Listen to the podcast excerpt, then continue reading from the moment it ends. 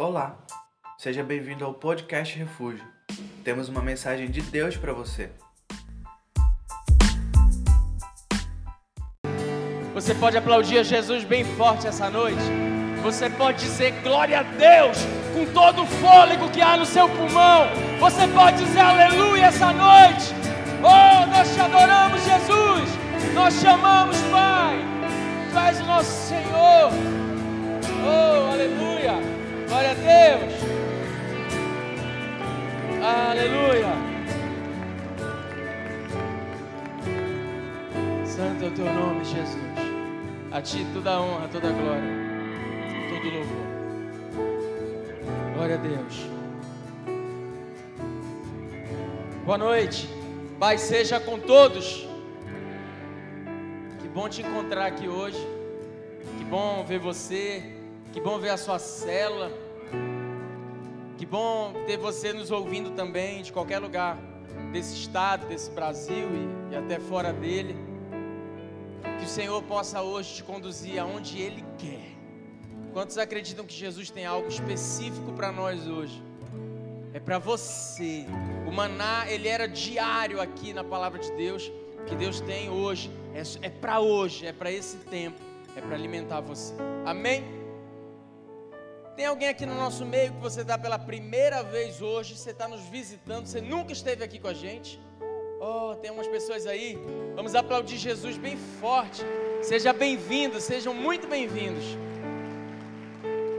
Alguém no nosso meio sem célula, você não faz parte de nenhuma célula nossa, me dá um sinal também. Você está por aqui, alguém te convidou, temos algumas pessoas aqui, ó.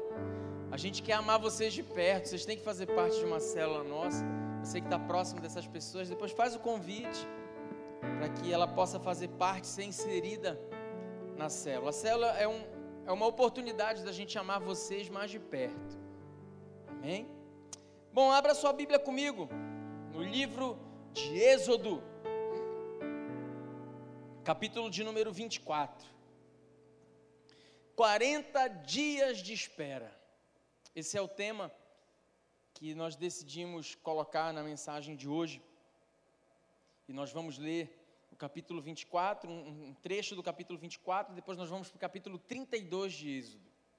Segundo livro da Bíblia Sagrada, segundo livro do Pentateuco, livro que retrata a saída do povo do Egito rumo à direção da terra prometida. Êxodo de número 24, verso 1. Se achou, diga amém. Se você não achou, você pode acompanhar no telão.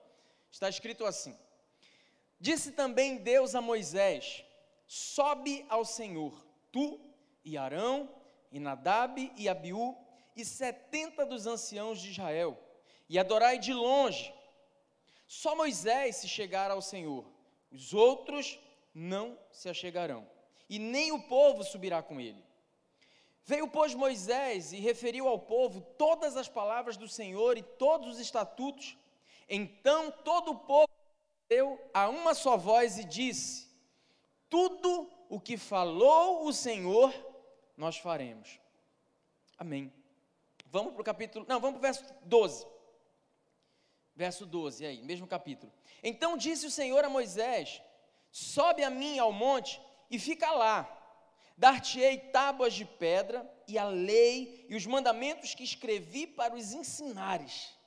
Levantou-se Moisés com Josué, seu servidor, e subindo Moisés ao monte de Deus, disse aos anciãos: Esperai aqui até que voltemos a vós outros. Eis que Arão e Ur ficarão convosco. Quem tiver alguma questão, se chegará a eles.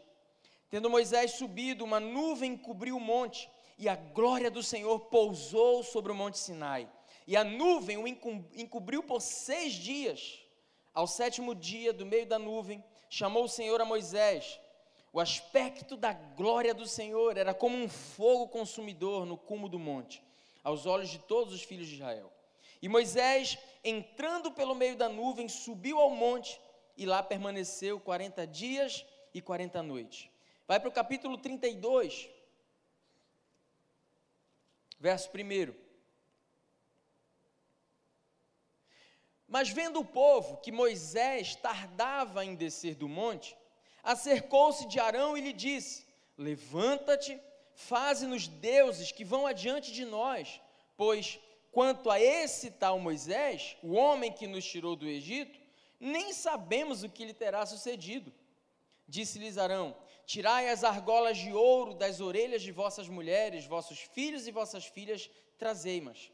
Então todo o povo tirou das orelhas as argolas e as trouxe a Arão. Este, recebendo-as das suas mãos, trabalhou o ouro com buril e fez deles um bezerro fundido. Então disseram: São estes, ó Israel, os teus deuses que te tiraram da terra do Egito. Verso 7. Então disse o Senhor a Moisés: Vai e desce, porque o teu povo que fizeste sair do Egito se corrompeu e depressa se desviou do caminho que eu havia ordenado. Vamos ler só até aí. Pai, obrigado pela tua palavra, por essa noite preciosa. Traz revelação aos nossos corações, porque essa história, Pai, aqui descrita, nós acreditamos que ela é mais atual do que o jornal que ainda vai sair amanhã. Ela retrata não só o que aconteceu a um povo alguns anos atrás, mas ela retrata uma geração que tem abandonado a tua presença. Uma geração que não tem conseguido viver a expectativa naquilo que o Senhor tem planejado e estabelecido para nós como teu povo. O povo se corrompeu, Pai, na tua palavra. Assim como muitos têm se corrompido, mas nós cremos que essa noite é uma noite do Senhor nos trazer de volta a essência. Então fala aos nossos corações, Pai, que todo bezerro de ouro fundido possa ser arrancado e derribado e destruído das nossas vidas, para que o Senhor seja o Deus a quem de fato nós temos como maior tesouro na nossa vida. Nos dá revelação e fala conosco em nome de Jesus. Se você concorda, diga amém. Dê um aplauso bem bonito e tome seu assento.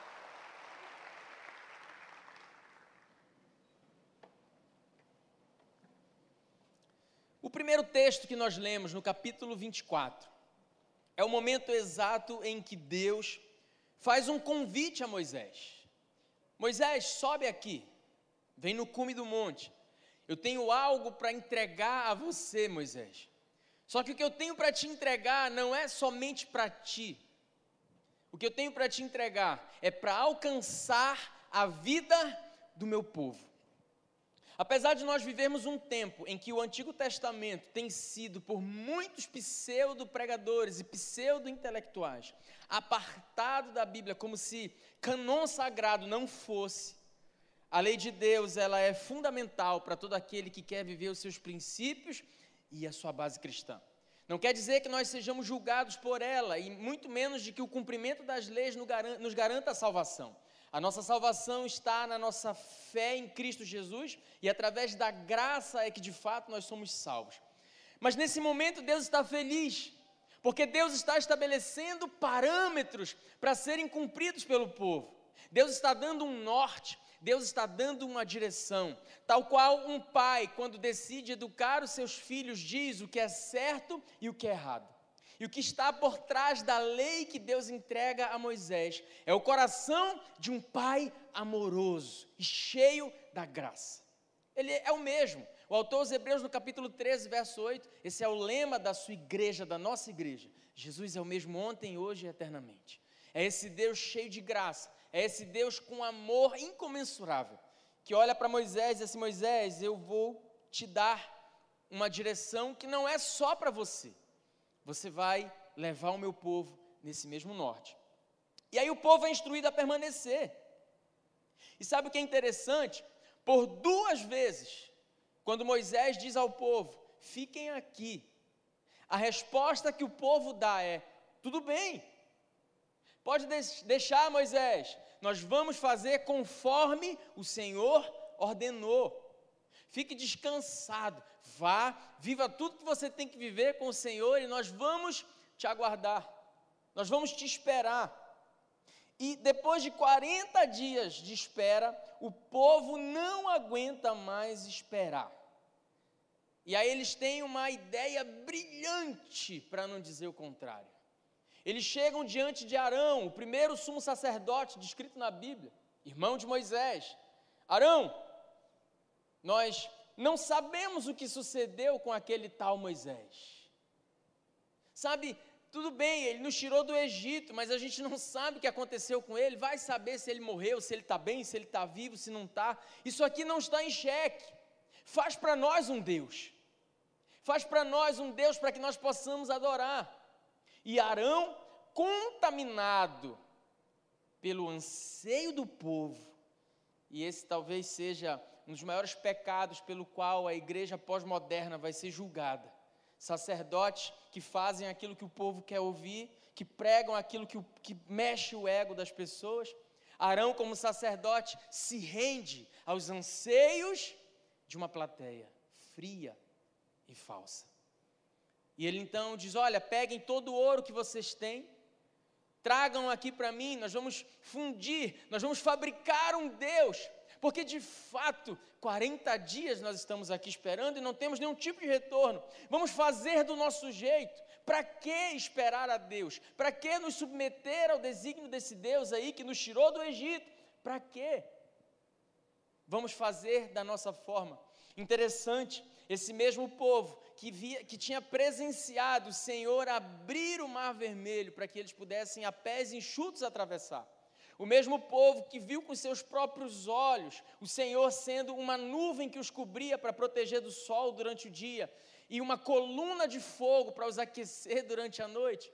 O mesmo povo que foi servido com pão que caíra do céu, o mesmo povo que comeu as cordonizes que o Senhor mandava para os alimentar, o mesmo povo que viu da rocha fluir água, um povo credenciado a viver as maravilhas e os milagres de um Deus que era vivo na vida deles esse povo faz um ídolo de ouro e ainda tem a cara de pau de dizer: Eis aqui o Deus de Israel que nos tirou do Egito.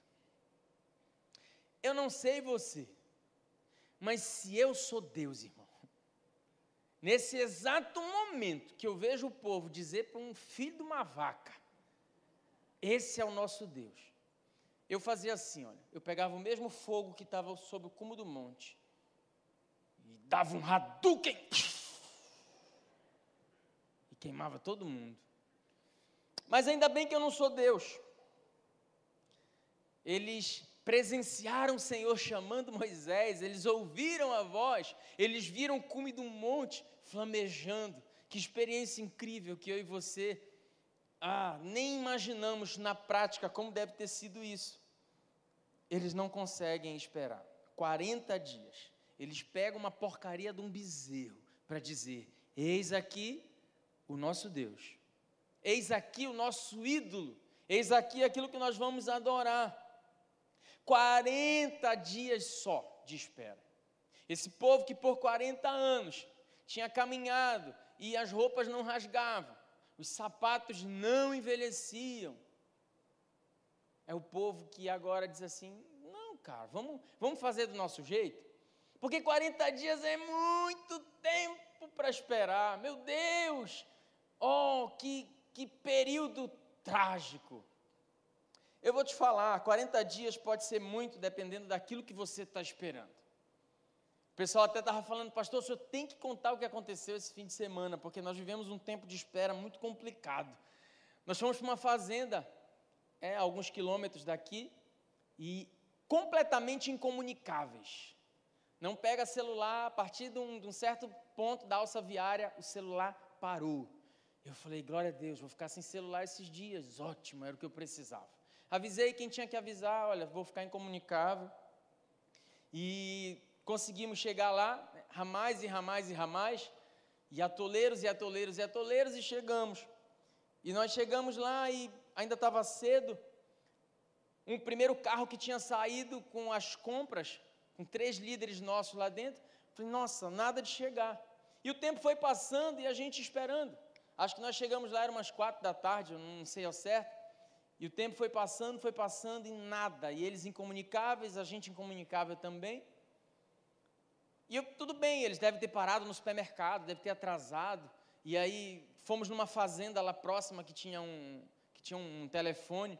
Ligamos e alguém disse: Olha, teve um acidente na BR, está tudo parado. Falamos: Bom, então foi o acidente, né, deve estar tá realmente parado. Até que chega um outro carro com líderes nossos, que saíram bem depois, que saíram à noite e chegaram. E aí a gente desesperou. Eram 10 da noite, nada do carro chegar. Irmãos, foram as horas mais angustiantes que eu acho que a gente passou nessas nesses últimos dias. Porque nós não tínhamos notícia, não tinham chegado, a gente começa a pensar o pior. Uma espera angustiante. Angustiante. Eu falei, Deus, o Senhor falou comigo exatamente sobre espera. O Senhor tinha falado comigo da, na quinta e na sexta-feira, dentro desse texto. E eu vim com algo pronto para dizer assim, cara, 40 dias não é nada. 40 dias a gente espera tranquilo e calmo. E eu estava ali esperando quatro horas uma resposta e nós estávamos já entrando em desespero. Decidimos sair atrás deles e saímos em, no, em dois carros. Um dos nossos carros atolou. No meio do nada, escuro, não tinha energia, não tinha telefone, não tinha nada. O outro voltou para buscar ajuda. E aí nós fomos nesse carro para ajudar o outro. O que aconteceu? Atolamos. Três carros atolados.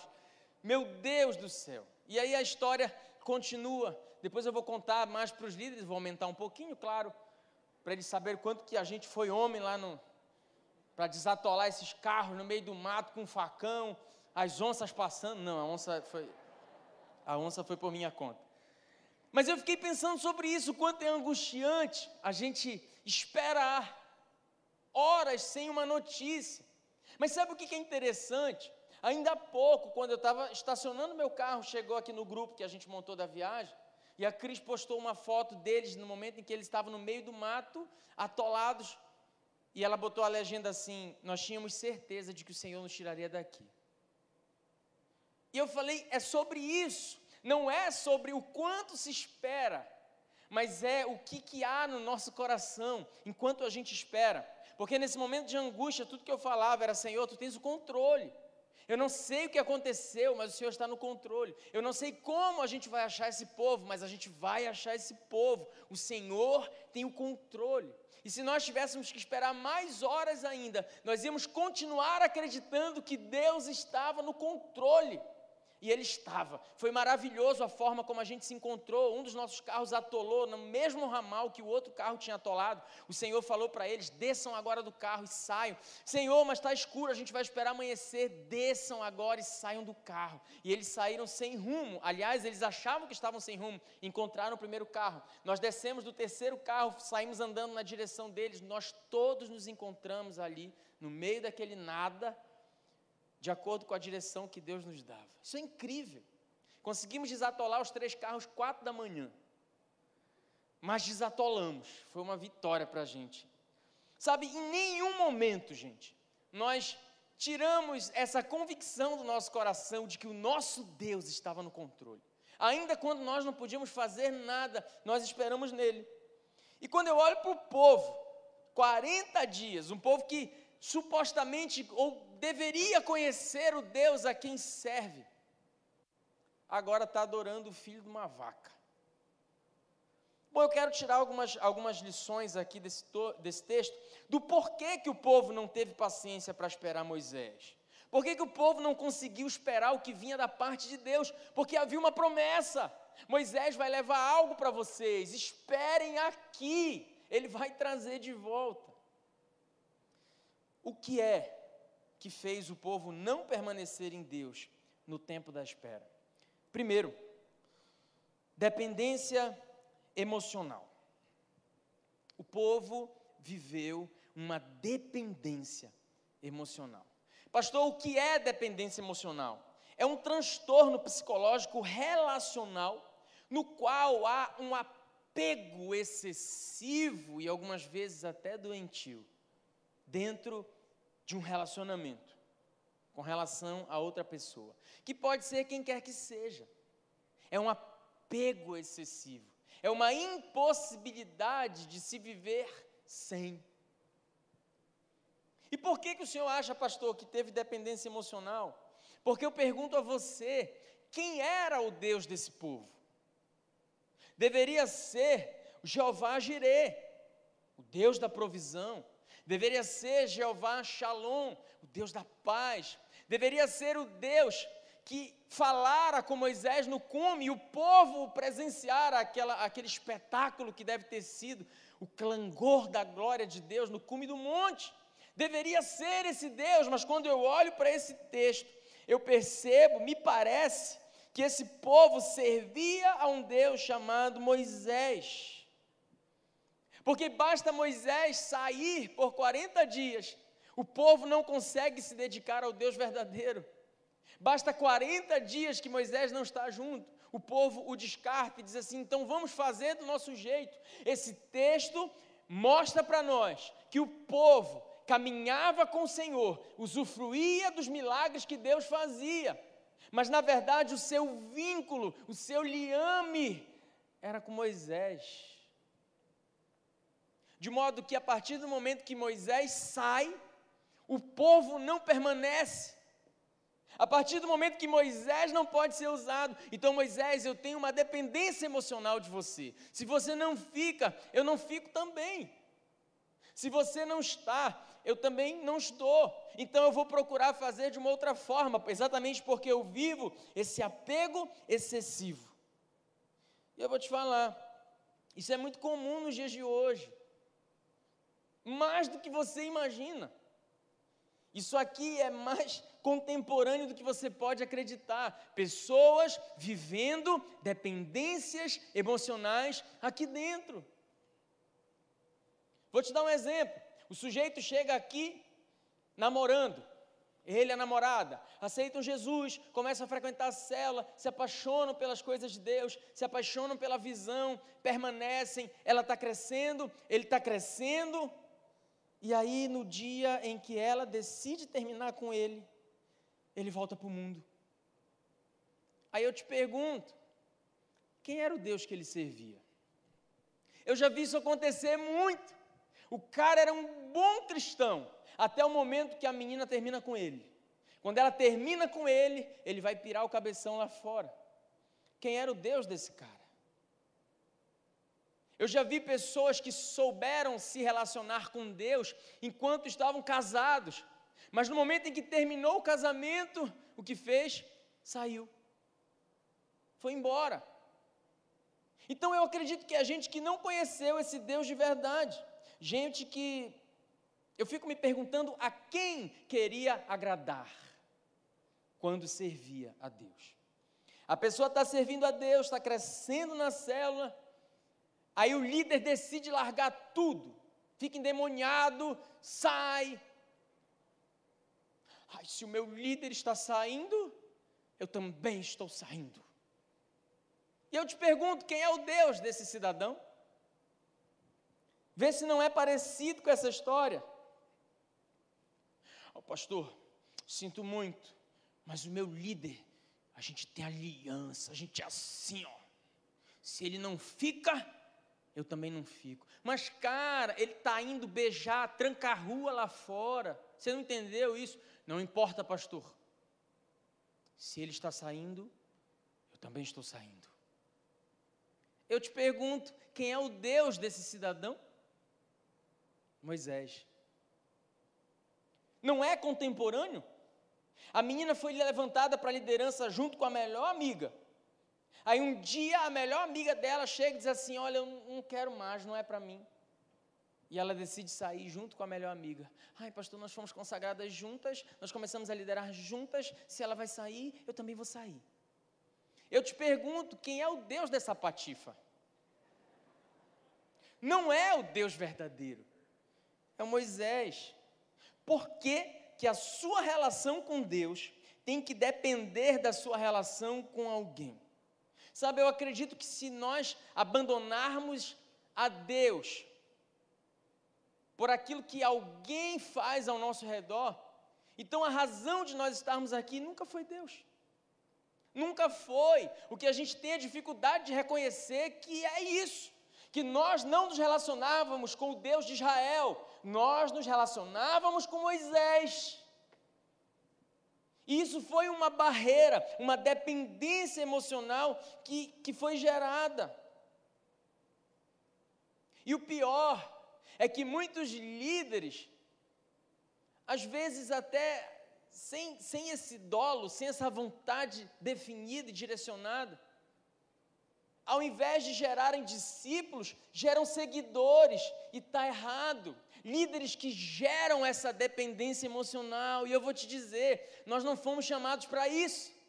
Nós fomos chamados para olhar para o povo e dizer: olha, tudo bem, olhe para mim, seja meu imitador, como eu sou de Cristo. Paulo escreve isso aos Coríntios. Mas o rebanho que você é, é um rebanho do Senhor.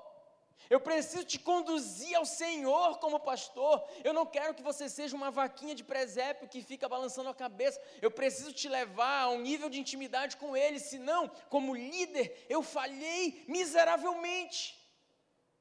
Se eu não te conduzo até Jesus, se eu te faço dependente emocional de mim, então eu sou um desperdiçador do teu potencial. Porque quando você senta numa cadeira como essa e diz assim: Você é o meu pastor, você está dizendo para mim, eu estou te entregando a minha vida. Quando você senta numa célula, quando alguém na sua célula senta, líder, ela está te dizendo: Olha, eu estou te entregando a minha vida. O que, que, você vai fazer comigo? Qual o destino que você vai liberar sobre a minha vida? O que, que você tem quando você colocar a mão na minha cabeça e ministrar sobre mim? Qual a, a autoridade que vem do radical da palavra autor? Sabe, nós precisamos levar essas pessoas até o Senhor. No capítulo 10 de João, eu tenho falado muito desse, desse capítulo aqui. Jesus diz: Olha, as minhas ovelhas são aquelas que eu conduzo para fora. E quando eu chamo, elas escutam, e por elas reconhecerem a minha voz, elas vêm. Esse tipo de liderança que constrói cercas é uma liderança de dependência emocional e não é bíblico. Porque o pastor, o líder, é aquele que capacita a ovelha para ser ovelha lá fora. Eu não quero que você dependa de mim. Se Deus me usa como Moisés e sobe, me dá uma palavra e me traz, eu preciso liberar isso sobre a sua vida. E claro, isso aqui não, eu não estou falando de honra, eu não estou falando de submissão, isso tudo são princípios bíblicos também. Mas eu não posso substituir o papel de Deus na sua vida, eu não posso viver a sua vida no seu lugar. Sabe, no capítulo 26 de Gênesis, eu preguei isso aqui no ano passado, no nosso culto de 10 anos. Quando Isaac, ele, os poços de Abraão estão entulhados e o Senhor vem mudar a geração. A primeira coisa que Isaac faz é ir beber dos poços de Abraão que estavam entulhados, mas logo na sequência, a Bíblia diz que Isaac vai cavar os seus próprios poços, ele vai experimentar o seu próprio fluir o seu relacionamento. Obrigado, Deus, pelos poços do pai Abraão. E eu desentulhei, e eu me fartei desses poços. Mas eu preciso também cavar os meus, sem viver essa dependência emocional.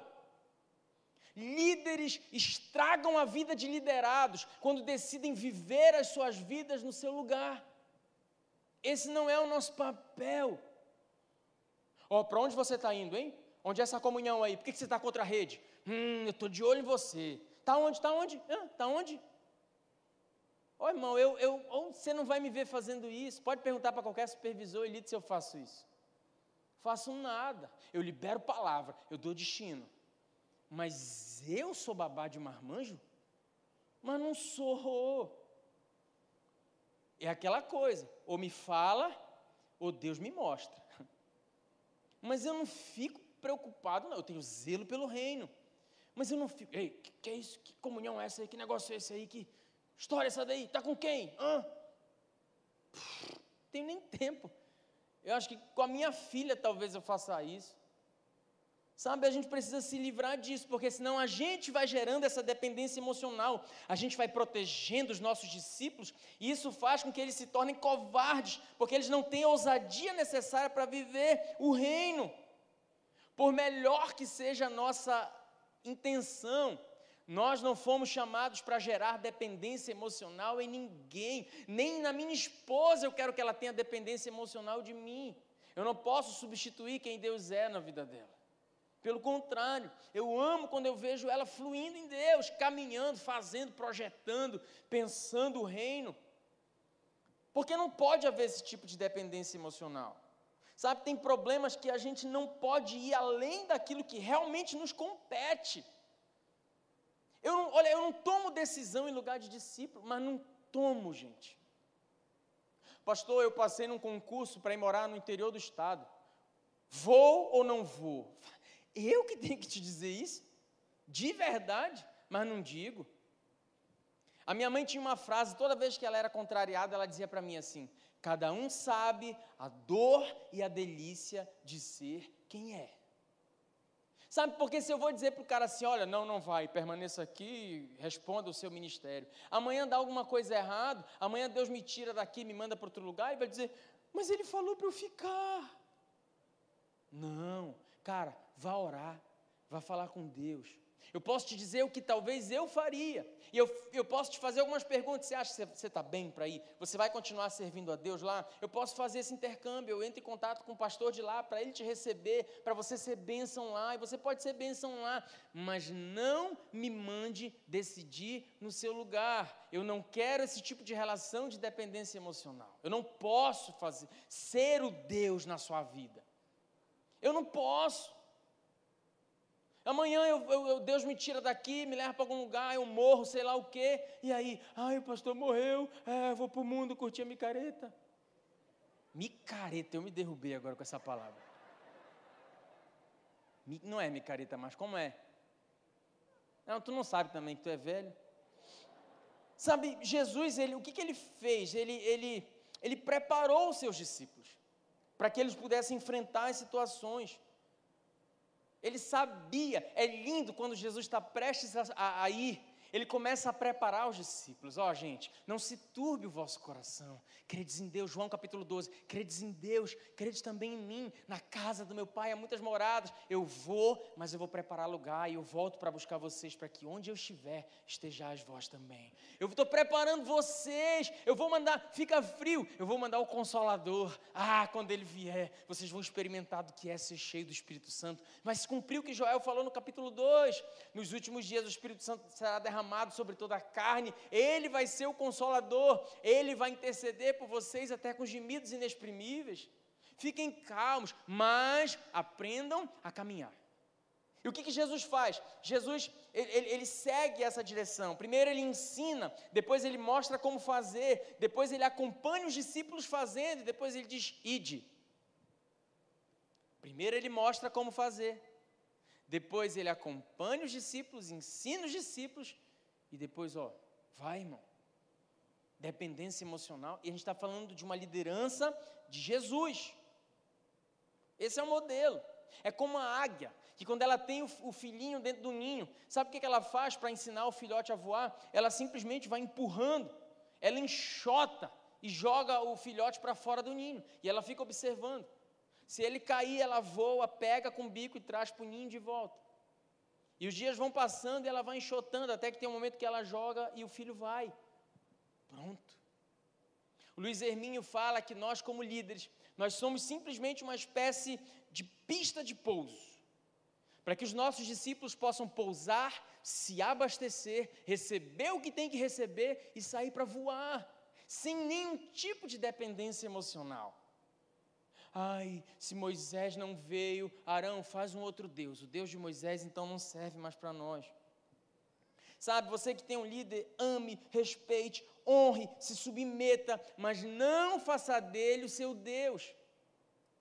Uma vez eu estava conversando com alguém, eu falei, o que, que Deus tem falado no teu coração? Ai, pastor, aquela palavra de domingo que o senhor falou. Eu falei, não, eu não quero saber o que Deus tem falado através da minha vida. O que Deus tem falado no teu coração. Eu sei o que Deus tem falado comigo. Eu sei o que Deus fala para mim, como Tássio, pessoa física, com meu CPF. Eu sei o que Deus fala para mim. E eu sei o que Deus manda falar para você também. Eu sei o que Ele está falando.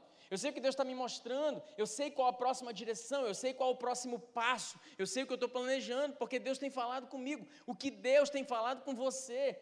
Se você não tem vivenciado esse tipo de coisa, está na hora de ser gerado no teu coração esse anseio de ir além de ir mais fundo. Sabe, num determinado tempo da minha liderança, isso, isso não é segredo para ninguém. Enquanto eu era um líder de célula, eu vivi durante muito tempo uma certa dependência. E nós liderávamos lá na RUG, que são irmãos queridos em Cristo. E quando eu saí, eu, eu não sabia muito bem o que fazer, como fazer, o que viver. Foi aí que eu aprofundei as raízes. Foi aí que eu quebrei qualquer tipo de dependência. Porque eu precisava subir um monte mesmo para receber de Deus agora o que eu tinha para entregar para um povo que estava me acompanhando. Eu vivi essa experiência. Então é, é, é, necessário, é maravilhoso a gente ter um Moisés para nos abençoar, mas a gente não pode fazer de Moisés a nossa razão para permanecer. Outro dia um discípulo falou para mim aqui, ah, ah, alguma pessoa da liderança saiu e, e, a, e, esse líder foi cobrar dele. É, né? Não está comigo, me abandonou, e essa pessoa disse para ele, eu estou contigo. Enquanto você estiver com Deus, quando você não tiver, não conte, não conte eu não vou aplaudir o que você está fazendo. Eu estou aqui para orar por você, para te trazer de volta se você quiser, mas não conte comigo no erro. Eu te amo. E por te amar, eu não posso aplaudir o teu erro. Não faça do Moisés a razão da sua permanência. Segundo, por que, que o povo se afastou? Impaciência. O povo não teve paciência para esperar Moisés voltar. O povo não teve paciência para receber de Deus, cara, as leis de, Moisés, de Deus através de Moisés. Mas o povo não tem paciência, não, não dá para esperar. Eu não quero esperar o que Deus tem para mim, então eu vou fazer do meu jeito. Qual o problema disso? Você já me ouviu pregar. Quem sai do centro da vontade de Deus passa a ter que contar com a sorte. Se você não conta com a bênção de Deus, você vai contar com a sorte. O problema é que quase sempre quem conta com a sorte se encontra com o azar. Você está entregue. Como Paulo escreve aos Romanos, o Senhor entrega as suas próprias paixões. Você está entregue. Se você não conta com a bênção de Deus, você está contando com a própria sorte. E vou te falar, é muito perigoso você contar com a sorte. Todas as vezes que você faz do seu jeito, então o Senhor deixa você fazer. Ele deixa você fazer. E a gente vive esse tempo de impaciência. A gente não quer esperar nada. A gente quer o fast food. A gente quer tudo para ontem. A gente está usando um aplicativo aqui. Se a gente descobre um outro aplicativo que faz a mesma coisa e é mais rápido, a gente migra. Eu não sei você, esses joguinhos de celular que são gratuitos, quando começa um monte de propaganda e tem que esperar 30 segundos, eu fecho, eu paro de jogar. Eu não tenho paciência, eu sou assim também. Sabe, nós somos impacientes, tudo está a um clique de distância dos nossos dedos. Esses dias eu vi a Hanna tentando clicar na televisão de casa. A TV ficou cheia de dedo e, óbvio, não aconteceu nada. Mas tudo está a um clique de distância. Ó, eu sou de um tempo que quando a gente tinha uma dúvida, sabe o que a gente fazia? Nada, a gente ficava com a dúvida. Se não tivesse na enciclopédia Barça da nossa casa, a gente ia no Centur pesquisar. Fui muito no Centur. Quem é do tempo de ir no Centur pesquisar? Deixa eu ver, para não ser o único vovô aqui. Glória a Deus pela sua vida. A gente está velho, irmão. Quem teve uma Barça na sua casa? Deixa eu ver. Não, não, eu tive a Barça. Barça me salvou pra caramba. Usei muito a Barça. Pesquisei um bocado. Tá velho, né, irmão? Já tomou a segunda dose da vacina, fala a verdade. Estou sabendo. Mas se a gente, a gente estava numa roda de amigos. Falei, rapaz, como é o daquele filme mesmo? Quem era, como é o nome daquele ator? Hum, sabe o que a gente fazia? A gente voltava para casa, todo mundo com a dúvida. Hoje, como é o nome daquele ator? Pera aí, rapidinho. Jogou lá. Ah, tá aqui, ah, tá aqui é o fulano de tal. Tem 20 fotos, está aqui, é esse aqui, né? É esse mesmo. Pois é, a gente é impaciente, a gente não quer esperar. A gente quer do nosso jeito, no nosso tempo, da nossa forma, e o pior é que essa pressa, ela não vem cercada de uma capacidade de gestão. Sabe, se nós quiséssemos poupar tempo aqui para investir em algo acolá, ótimo, estamos gerindo bem o nosso tempo. Mas não, a gente quer poupar tempo aqui para a gente ficar sem fazer nada acolá. É isso. A gente quer poupar tempo porque a gente é afoito. A gente é afobado, a gente é impaciente, a gente é imediatista. Eu estou pregando para mim mesmo. Eu sou extremamente imediatista. Sabe? E, e a gente vai se deformando. Pastor, posso falar com você? Pode, pode. Mas deixa eu te falar, eu estou enrolado, tem um monte de coisa para fazer hoje. Pode ser amanhã? Ah, já tive gente que foi para a rede social falar mal de mim. Que bateu, que procurou líder, porque o pastor não, não pôde me atender, porque eu pedi para que o pastor fosse lá resolver um problema na minha casa e ele não foi. Ei, gente, eu tenho família, emprego, problema, mas se eu não posso ir na hora que você quer, do jeito que você quer, a tua impaciência me deforma na sua vida. E a gente é vítima disso muitas vezes. E aí qual o problema? Muitas vezes Deus vai exigir de nós uma postura comissiva. Sim, vai, marcha, diga o povo para marchar. Vai, diz para o faraó, não vai ficar nenhuma unha. Ide pregar o evangelho, vai, avança. Mas outras vezes Deus vai dizer assim, ó, aquietai-vos e sabei que eu sou o Senhor. Salmos 46, verso 10. Quietude não importa o tempo que leve, espera. Porque quando você espera, você se submete. Quando você decide esperar, você está dizendo, Senhor, eu não sei o que o Senhor vai fazer, mas a minha espera é sinônimo de obediência a Ti. Quando eu espero o teu tempo, eu estou dizendo, Deus, eu estou com 40 anos, eu estou para ficar para titi, eu não arrumei ninguém, eu não casei, mas eu não me desespero, e a minha permanência é obediência à tua vontade. Eu não vou construir um bezerro de ouro, eu permaneço, não é o que eu queria, mas eu permaneço. A sua permanência traz glória para Deus. A sua permanência é fé que te alimenta e que alimenta quem está ao seu derredor. É o que Deus espera encontrar em nós.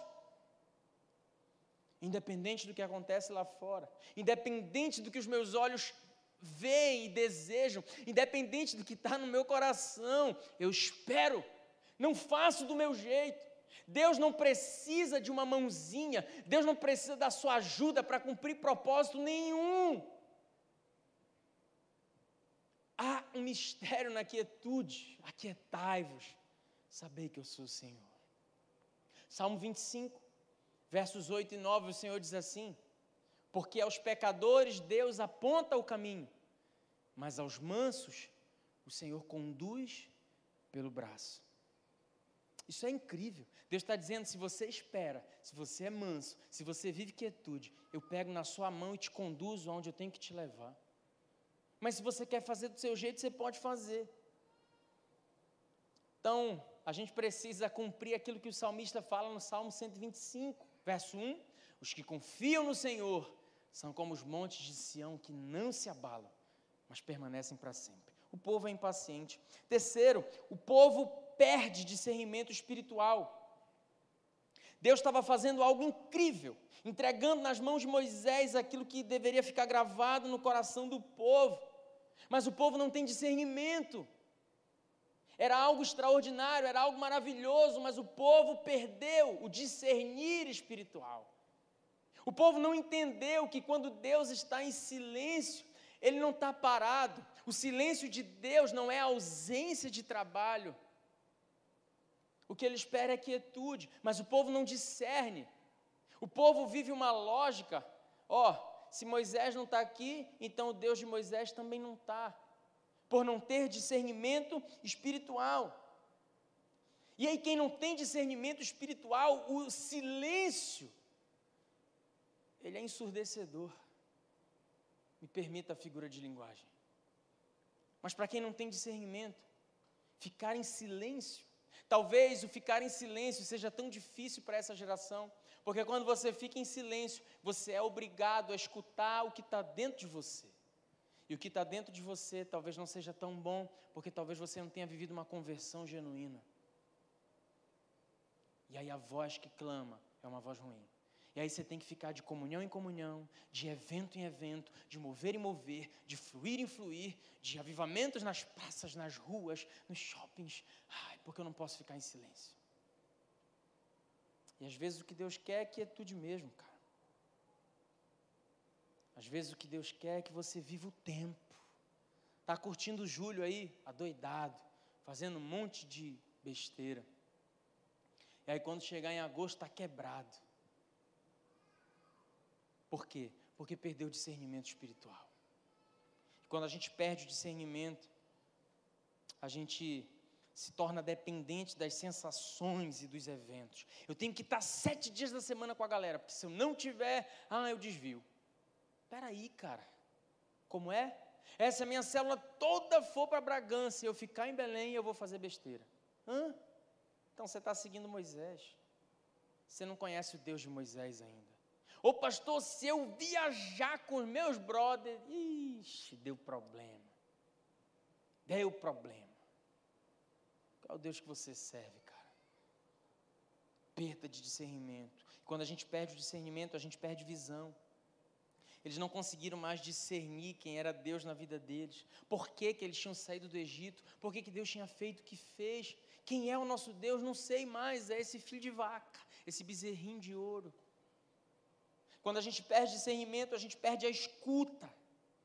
Porque Moisés disse: fiquem aqui, esperem aqui. Eles prometem ficar, mas não ficam. Engraçado, quando a gente perde a escuta, a gente deixa de ouvir o que Deus quer que a gente escute, e a gente passa a escutar aquilo que a gente sabia que não era de Deus. Que absurdo. Arão, faze para nós um Deus. Tudo bem, peguem todo o ouro, vamos fazer um Deus. Arão pega a porcaria do bezerro, eis aqui o Deus de Israel. Tá doido, bicho? Três tapas na tua cara, Arão. Que isso aí é o Deus de Israel, seu doido. Cavalo mordeu tua cabeça, comeu cocô. Eis aqui o Deus de Israel. Olha esse leso. Perda de discernimento. Ora, não faz um ídolo aí, é, vamos fazer. Ele não tinha nem que ouvir esse povo. Ele ouve e é influenciado pelo que ele ouve. Por quê? Porque perdeu o discernimento. Quem perde o discernimento começa a dar ouvido para quem não tem que ouvir começa a ouvir um bocado de gente ferida também, que vai gerar mais ferida no coração, ao invés de ouvir alguém cheio do Espírito Santo, que talvez confronte, mas que vai dar direção e produzir vida. Mas fica ouvindo babaca, fica ouvindo piriguete, que vai te levar a fazer o que você não tem que fazer, porque você perdeu o discernimento, você não sabe quem é o Deus vivo de Israel. Se soubesse, ah, se soubesse você não brincava com o que você tem brincado, não. Quando a gente perde o discernimento, a boca corrompe. Eis aqui o Deus de Israel. Cala a boca. Cala a boca, Arão. Perdeu o discernimento, fica calado, porque palavras elas não voltam, cara. Perdeu o discernimento, irmão. O silêncio é a melhor solução. Porque se você falar, você vai ferir gente, você vai magoar gente. E palavra é igual flecha, ela não volta. Cala a boca. Perdeu o discernimento, te arrepende, volta para Deus. Não fica esperando oba-oba, não. Quando a igreja de Éfeso ela perde o primeiro amor, Deus não diz façam um evento, vão para a comunhão, vão para uma célula que vocês sintam bem. Deus diz arrependei-vos. É de arrependimento que a gente precisa. Termino. Fique de pé no seu lugar. Quarto, por que, que o povo abandona Deus? e decide adorar o bezerro, porque o coração se corrompe, o coração fica corrompido. Eles são impacientes, eles vivem uma dependência emocional, eles perdem discernimento espiritual e o coração se corrompe. Onde está isso, pastor? O próprio Deus diz. Êxodo 32, 7, Moisés desce, o teu povo, cara, Deus está muito ferido. Deus diz para Moisés: o teu povo se corrompeu, não é mais nem meu. Ó oh, Moisés, é o teu povo. E você vai ver que depois Deus vai dizer, ó, oh, não, Moisés vai dizer, não, Senhor, é o teu povo. Deus está ferido, cara. Vai lá, Moisés, desce, desce o monte, estão fazendo besteira, estão adorando bezerro de ouro. O coração deles se corrompeu. Eles desprezam Moisés. Quanto aquele Moisés, a gente nem sabe. Deus diz: Ó, oh, desce, que deu tudo ruim, Moisés. Eram 40 dias, o povo corrompeu. Eles estão com o coração sujo e corrompido. E sabe o que é corrupção, irmão? Corrupção é perder a essência. Quando a gente fala assim, o político tal é corrupto, é porque você votou nele e você esperou que ele seria um representante fiel seu, para exercer o poder que existe de você, segundo a Constituição. E quando ele rouba, quando ele desvia dinheiro, ele se corrompeu, ele perdeu a essência do porquê que ele estava lá. Quando Deus olha para o povo, Deus de Moisés, o povo se corrompeu. O povo perdeu a essência. Povo se perdeu, Moisés. Perca a essência e você perdeu tudo. Não adianta o que você está fazendo, se você perdeu a essência, Deus não recebe. Não adianta se o teu dízimo é lindo, não adianta se a tua célula dá 50 pessoas, não adianta se você multiplicou 50 células, se você perdeu a essência, você precisa se arrepender. O Senhor diz para a igreja de Éfeso: Eu vejo as tuas obras.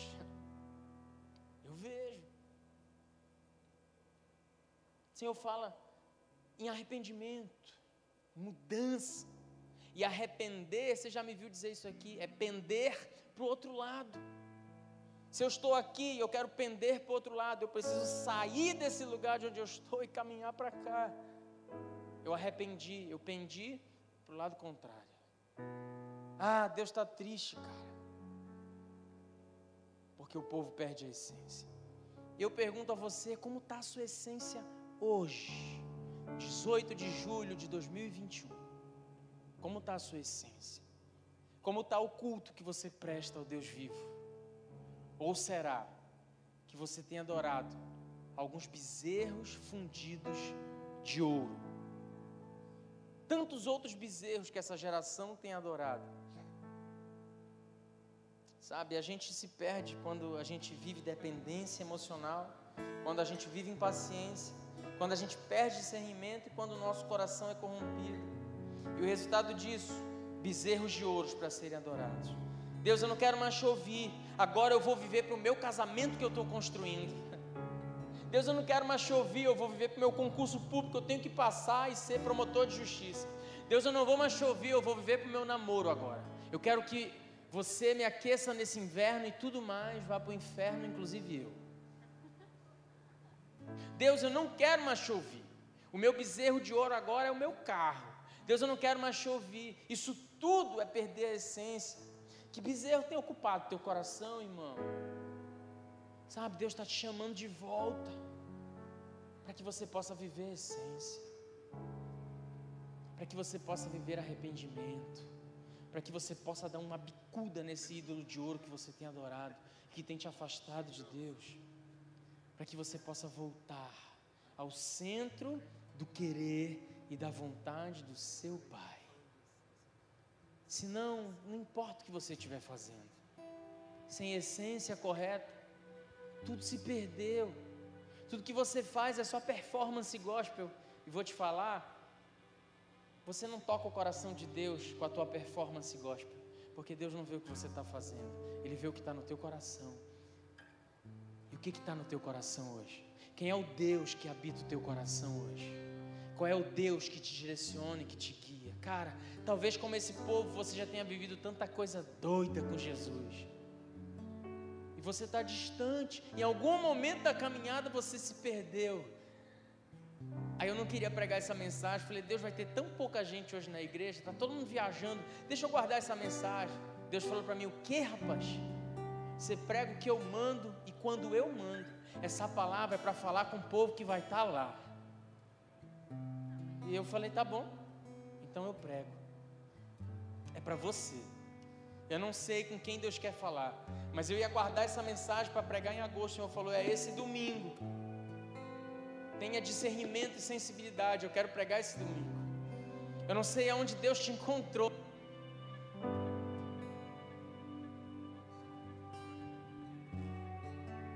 Deus te encontrou. Deus te encontrou. Deus falou o teu coração.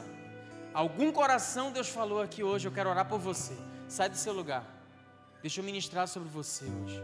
Você quer hoje se arrepender, você quer voltar à essência, você quer um encontro com Deus. Pastor, eu nunca entreguei minha vida para Jesus, o momento é esse. Para de viver a sua vida do seu jeito. Para de adorar os ídolos de ouro que você tem adorado. E isso não é só imagem de escultura, não. Também é. Mas ídolo é tudo aquilo que ocupa um lugar que deveria ser só de Deus. Então vem entregar para o Senhor o primeiro lugar do teu coração. Vem dizer para Ele, Jesus, Tu és a razão de eu estar aqui. Eu quero essa vida contigo. Vem, deixa eu orar por você.